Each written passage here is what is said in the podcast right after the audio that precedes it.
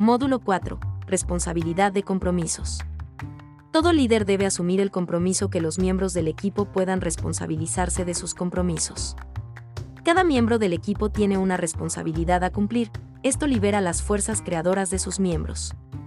La persona encargada del proceso se verá motivada no solo porque se le reconozca responsable de este, sino porque participa de un espíritu colectivo caracterizado por el esfuerzo y el orgullo de sentirse parte del equipo. Hasta este punto se comprende que parte de la toma de decisiones es el compromiso y la colaboración, sin embargo, también se debe tener en cuenta que se genera la competitividad, entendida desde algo que aporta al equipo, aunque en ciertos puntos podría debilitarlo. En consecuencia, el líder debe poseer habilidades que favorezcan un ambiente colaborativo, pero, sobre todo a que se induzca a los miembros del equipo a responsabilizarse de sus compromisos, entendiendo al compromiso consiste en que se debe tener una visión compartida con la que los miembros del equipo se sientan identificados. De esta forma el compromiso con los objetivos es mayor, ya que, los consideran también como parte de su propio desarrollo. Esta visión será aplicable al objetivo general a conseguir, así como a las decisiones a tomar y realizar las acciones necesarias. Por otro lado, al liderar, se debe estimular y motivar al equipo a asumir los objetivos y nuevos desafíos con responsabilidad. Es importante resaltar que se fomenta la autonomía y responsabilidad de cada miembro, porque el líder es quien da la cara por el equipo, se responsabiliza del trabajo colectivo y no se pone las medallas. Actúa desde la equidad y la integridad moral. Responsabilidad. La responsabilidad es la virtud humana de responder con formalidad, de ser capaz para tomar decisiones, de dirigir una actividad, de organizar a un grupo o de coordinar un todo.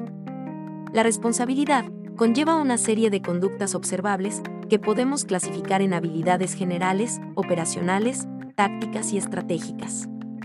A continuación, presentamos estas habilidades con los respectivos comportamientos que puede presentar la persona.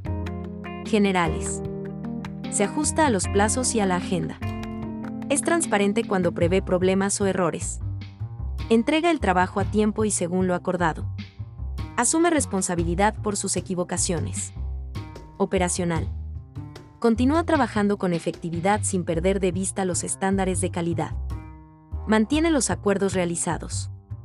Asume responsabilidad por su propio comportamiento y los resultados que conlleva da un paso al frente por sus colegas si surgen problemas o se cometen errores. Se comunica con claridad frente a los grupos de interés cuando los plazos y los acuerdos no pueden cumplirse. Táctico. Actúa de acuerdo a los estándares organizacionales y de calidad. Establece claramente sus razones para tomar decisiones importantes. Asume responsabilidad personal por sus propias equivocaciones o las del departamento. Apoya a sus colegas de manera apropiada al delegar tareas se asegura de que sus colegas den un paso al frente por los demás cuando se cometen errores. Estratégico. Comparte sus estándares y normas de calidad con los grupos de interés.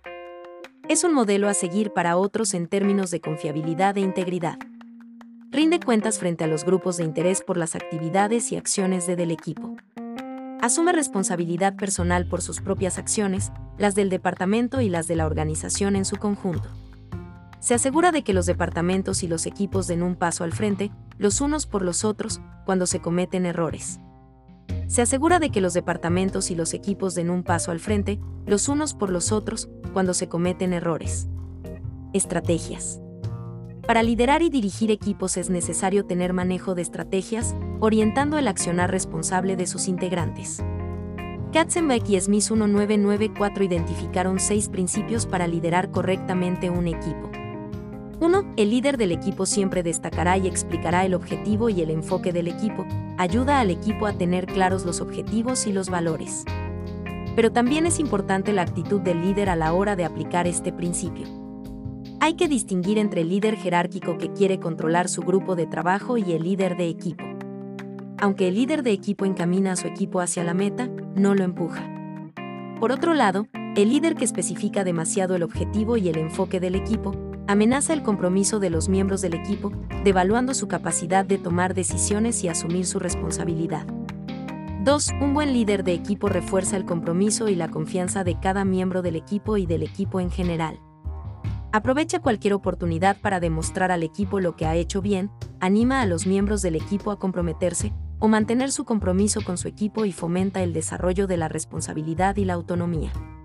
3. Otra tarea muy importante es controlar constantemente las habilidades del equipo.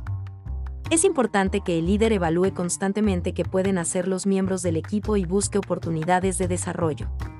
Identifica cuáles serán las habilidades necesarias en el futuro e intenta preparar a su equipo para el futuro para que esté preparado cuando se enfrente a nuevos retos.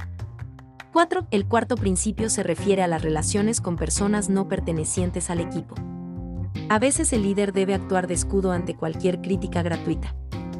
Otras tienen que interceder por su equipo ante sus superiores o comunicar de forma clara y precisa cuáles son los valores, los objetivos y el enfoque del equipo para que los demás miembros de la organización comprendan qué hace y por qué lo hace. 5. Un buen líder se preocupará de crear oportunidades para los demás. Pone a su equipo por delante de su ego, por lo que no acapara las mejores oportunidades. Al apartarse y dejar que sea el equipo el que se encargue de sus responsabilidades, al permitir que el equipo aprenda a desempeñar otras funciones, el líder del equipo crea las oportunidades necesarias para que cada miembro del equipo progrese. 6. El líder del equipo desempeña un trabajo real. Debe asegurarse de que todos en el equipo, incluido él, están contribuyendo con su trabajo. Es más, no delega directamente las tareas más difíciles y complicadas a los demás, sino que se encarga él mismo para demostrar su compromiso con el equipo. Esta actitud dificulta que otros miembros trabajen menos. Motivación hacia el logro. Al liderar, se necesita estimular y motivar al equipo a asumir los objetivos y nuevos desafíos con responsabilidad. Para lograr ello, resulta útil poder identificar la motivación hacia el logro de los miembros del equipo y generar espacios para poder promoverla. Fue David M. Cleyan quien definió la motivación del logro como el impulso de sobresalir, de alcanzar la consecución de metas, de esforzarse por tener éxito. El incentivo natural de la motivación, o necesidad, de logro es hacer algo mejor, aunque las personas pueden hacerlo por varias razones, agradar a otros, evitar las críticas, obtener la aprobación o simplemente conseguir una recompensa.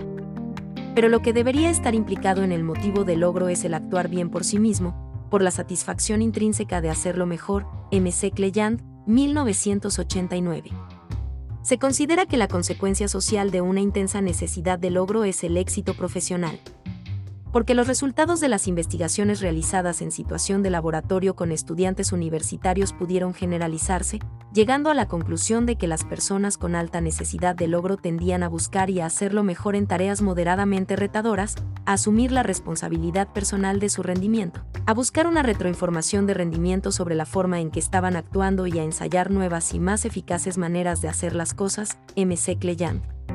1989, estos estudios también condujeron a la conclusión de que el motivo de logro es un factor clave en el desarrollo económico, de que tiene, en el mundo real, unas aplicaciones entre las que se incluye una comprensión mejor de la manera en que un motivo básico influye en el bienestar económico de las naciones. Otra de las consecuencias sociales de la necesidad de logro es que los individuos con alta necesidad de logro mostraron una mayor movilidad ascendente que los de baja necesidad de logro. Por otra parte, Berov, en M.C. Cleyant, 1989, halló que los hombres de los Estados Unidos con alta necesidad de logro se encuentran orientados positivamente hacia el trabajo, además manifiestan una mayor satisfacción por el trabajo, evalúan sus empleos como interesantes, no consideran el trabajo como un obstáculo para la familia y prefieren el trabajo al ocio. Quizás como resultado de su excelente acomodación al trabajo, manifiestan escasos síntomas de mala salud, califican de alta su felicidad general, acuden frecuentemente a la iglesia y no toman fármacos para aliviar la tensión. La asociación entre alta necesidad de logro y capacidad emprendedora tiene lugar en diversas culturas y en diferentes países. En la sociedad ambiciosa, MC Cleyand 1977 señaló que una alta necesidad de logro debe hacer especialmente probable que los sujetos se interesen por los negocios y se muestren capaces en esa actividad, porque los negocios requieren que las personas asuman riesgos moderados y la responsabilidad personal de sus propias acciones. Presten mucha atención a la retroinformación en términos de costes y beneficios y encuentren modos innovadores de conseguir un nuevo producto o de proporcionar un nuevo servicio. También señaló que, en términos generales, los jóvenes con superior necesidad de logro se sienten, de hecho, en distintos países, más atraídos hacia el mundo de los negocios. La motivación de logro, impulso de superación en situaciones de rendimiento, preocupación por hacer las tareas cada vez mejor, lograr objetivos difíciles y alcanzar un nivel de resultados óptimo, ocupa un rol esencial, no solo por su influencia en la realización de actividades, sino también en la orientación motivacional en las relaciones sociales. Gaviria y Fernández, 2006.